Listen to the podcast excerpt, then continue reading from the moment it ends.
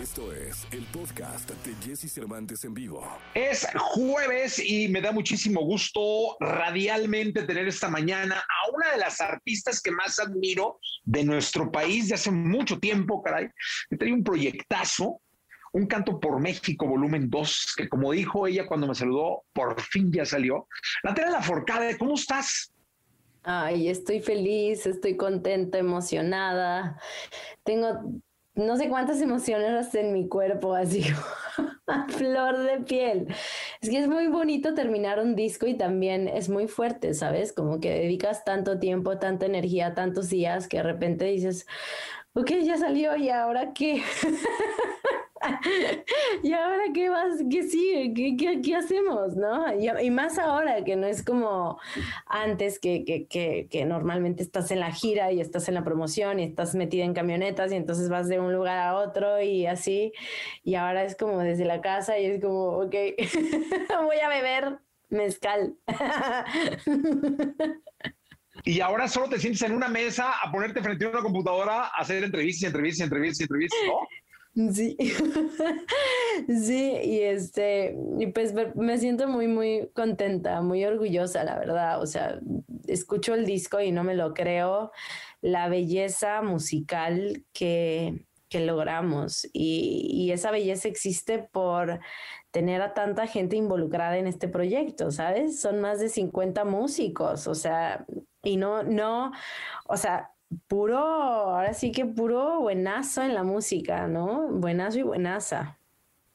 Oye, yo siempre sentí que este proyecto era de raíz, era un proyecto de, de gen, un proyecto de México, y cuando lo escuchas te das cuenta que además es un proyecto donde hay una calidad de la cual ahorita de manera factible a veces carecemos, pero que aquí hay tanta riqueza cultural, musical, interpretativa, de nombre, que a mí me llenó mucho de satisfacción.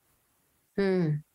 Sí, sí, la verdad, em, a mí me gusta mucho decir que, vaya, lo percibo, lo siento que el disco es, es una muy hermosa fotografía, muy fuerte fotografía y profunda también del México actual, ¿no? O sea, es, es, es, un disco que por supuesto contiene las raíces, digamos, de, de, de, nuestra cultura, este, contiene mucha información de aquel pasado, ¿no? Donde estuvieron estos grandes compositores, una María Grieber, un Roberto Cantoral, un Agustín Lara, tantos más, ¿no? Que, que están aquí, pero también tiene a los compositores de hoy en día, ¿no? O sea, también es un orgullo de repente decir, pero aquí estamos interpretando, bueno, la música, sí, de Natalia Lafourcade, pero bueno, también la música de una Mola Ferte, la, la música que también escribió David Aguilar, tenemos la presencia de artistas que hoy en día están haciendo cosas increíbles con su música, artistas emergentes como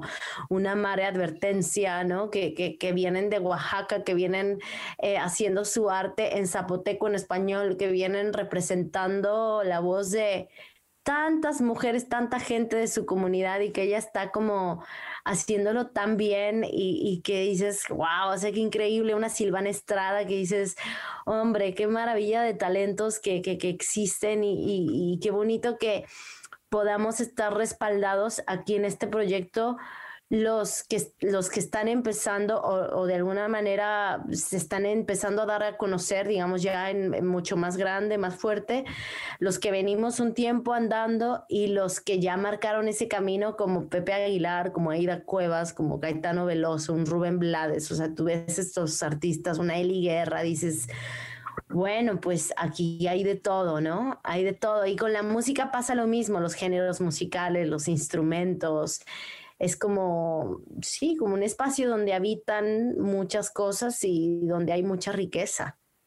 Oye, después de escucharte con esa energía linda hablando de tu trabajo, hablamos, hablaste de cerrar un ciclo, ¿no? De que, ¿y ahora qué? Y la, la, la, la, la, la. Pero luego yo digo, cuando empezaste, ¿cómo, cómo paraste? ¿O quién te paró? Porque me imagino que lo que sobraban eran ideas, eh, inventos, fusiones, instrumentos, voces. Entonces, ¿cómo para Natalia Forcade este tipo de proyectos? No importa si nunca has escuchado un podcast o si eres un podcaster profesional. Únete a la comunidad Himalaya. Radio en vivo. Radio en vivo. Contenidos originales y experiencias diseñadas solo para ti. Solo para ti. Solo para ti. Himalaya. Descarga gratis la app. Pues, em, digamos, desde el principio sabíamos que el volumen 1 y el volumen 2 tenían que ser fieles a lo que sucedió en el concierto, ¿no? O sea, como que con todo y todo siempre hemos acotado, hemos tenido ciertos límites en el proyecto, porque el, el proyecto está muy claro desde el, desde el principio.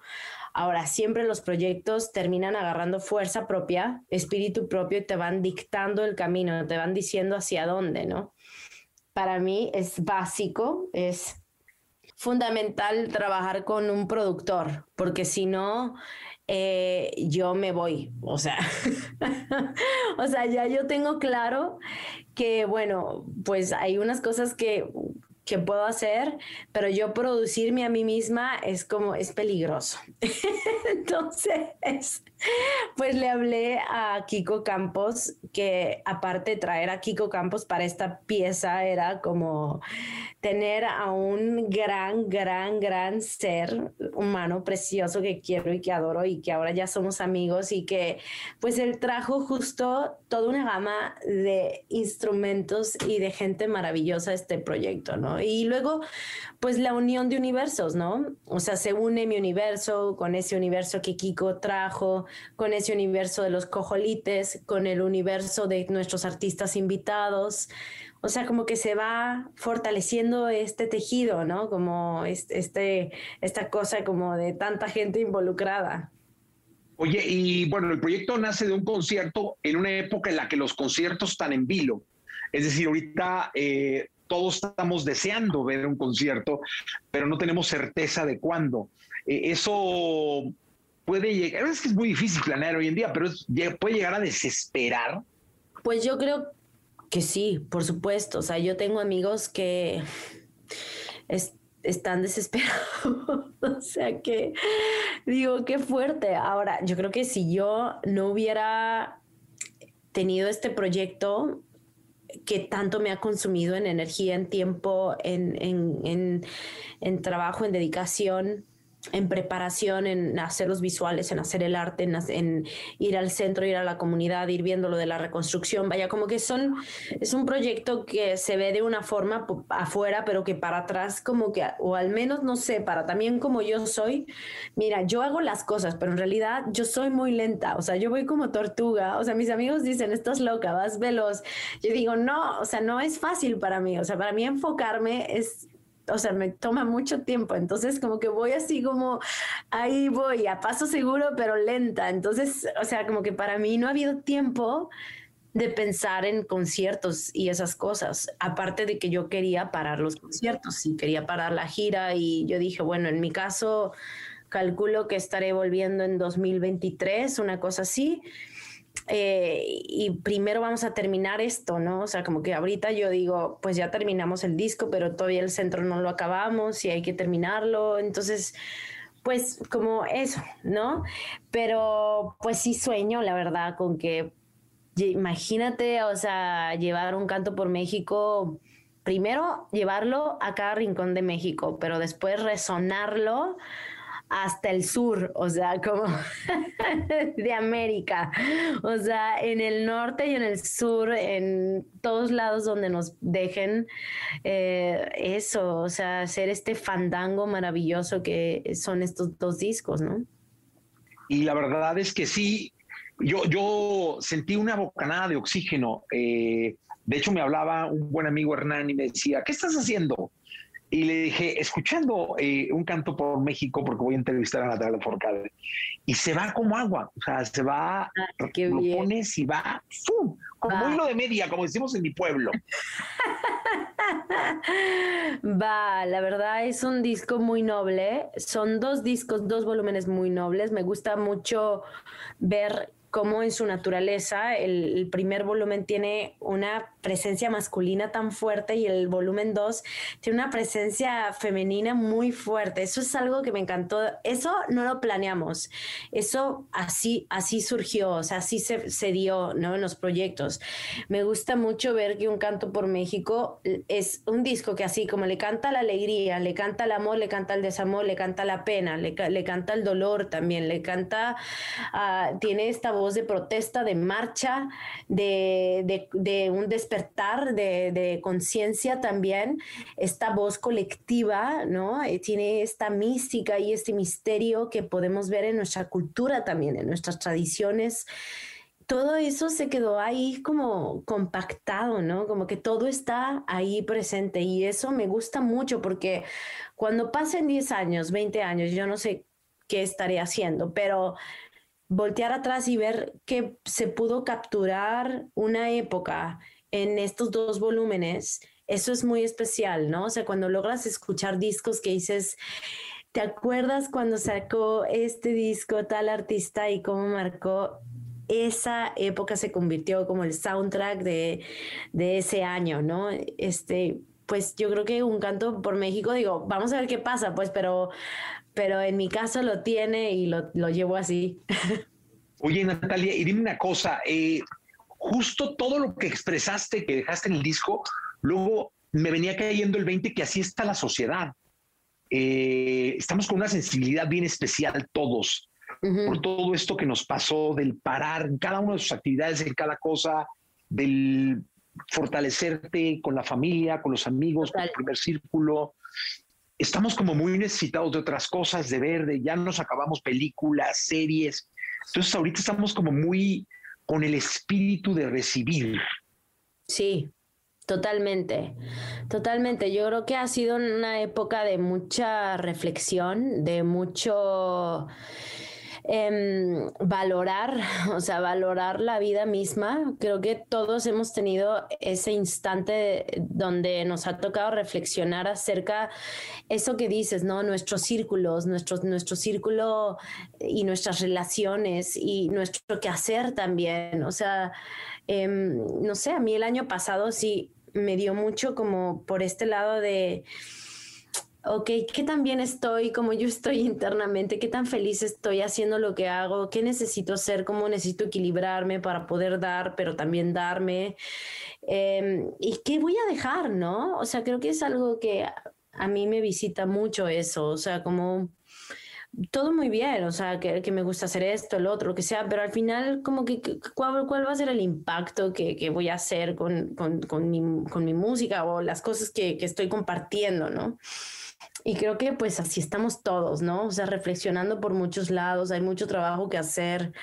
Otra vez el mundo está un poco como empezando como a, a decir, ok, esta es nuestra nueva normalidad, estamos ahí como viendo, o sea, cómo continuar nuestro camino, los que seguimos aquí, ¿no?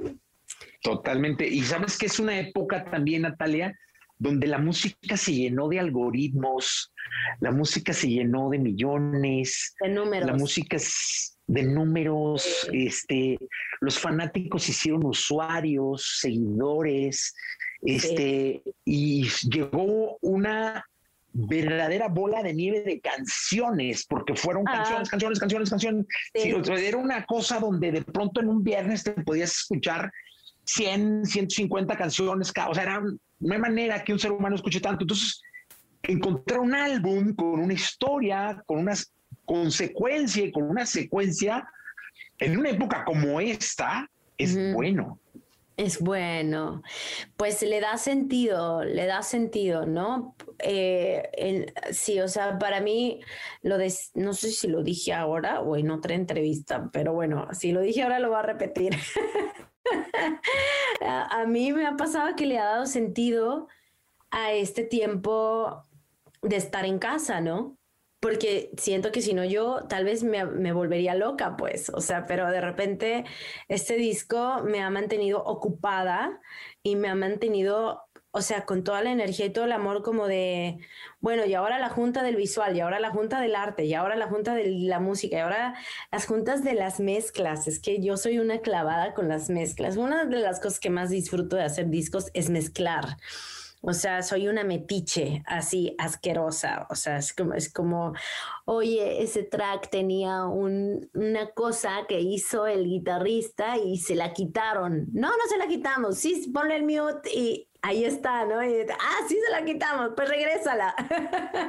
o sea, soy como muy apasionada de las mezclas y el proceso de la mezcla fue algo que disfruté como, como pocas veces, pues, o sea, realmente, o sea, como que me da mucho gusto eso, o sea, que, que tengo un disco que lo pongo en mi aparato, que siempre es que es un duro con los discos y con las mezclas y que dices, ole, esto suena, pero suena impresionante, suena el arpa, suena el requinto, suena tal instrumento, suena esto, todo está en su lugar. Y, y, y pues sí, o sea, eso lo ha traído también tener que estar en casa, tener que estar, o sea, no poder estar volando de un lugar para otro como en otros discos me ha tocado, ¿no? O sea, he grabado, he terminado aquí, eh, hemos hecho todo desde casa, hemos salido poco. Ahora, hace una semana tuve la primera cosa que hice con muchos músicos para un canto por México y pues sí, o sea, terminamos como a las 4 de la mañana. Es que, o sea, nos decían, perdón, sabemos que están cansados, pero es que los músicos seguíamos tocando música. O sea, es que terminamos haciendo un fandango ahí en el teatro porque es que llevábamos tanto tiempo de no tocar, así como que era como, no pudimos parar. O sea, queríamos seguir toda la noche. Oye, pues qué, qué, qué gusto tenerte acá en Exa, qué gusto tenerte en el programa. Eh, gracias por la música que le dejas a México y nos encantaría dejar en la radio algo que tú escojas del disco, así que tú dinos. Bueno, me, gustaría compartir eh, esta versión de La Trenza, que es la canción que grabé con Mon Laferte. Es una canción de Mon, bellísima, una historia que ella tiene con su abuela, que a mí me parece de las cosas más conmovedoras y, que, que, yo me siento muy identificada con su historia y que es como este, a mí, a mí me gusta. O sea, yo quería poner esta canción en un canto por México porque siento que es la historia de muchas abuelas en México y de muchas, eh, muchos niños y niñas en México que viven esta realidad de que sus padres tienen que salir a trabajar y entonces no están con ellos y entonces quienes están a cargo de, de, su, de, su, crecimiento y de la educación y así, son los abuelos o son los tíos abuelos que están en casa con, entonces se genera esta relación de niño-abuelo, ¿no? Y, o abuela. Y pues es muy conmovedor este, este, este, esta canción, la historia que hay detrás y, la grabamos eh, tan bonito, los arreglos son maravillosos, entonces la quiero compartir con amor. Adelante. Y agradecimiento. Gracias. Gracias, Natalia. Gracias también. Cuídate mucho. Igual, besitos. Escucha a Jesse Cervantes de lunes a viernes de 6 a 10 de la mañana por Exa FM.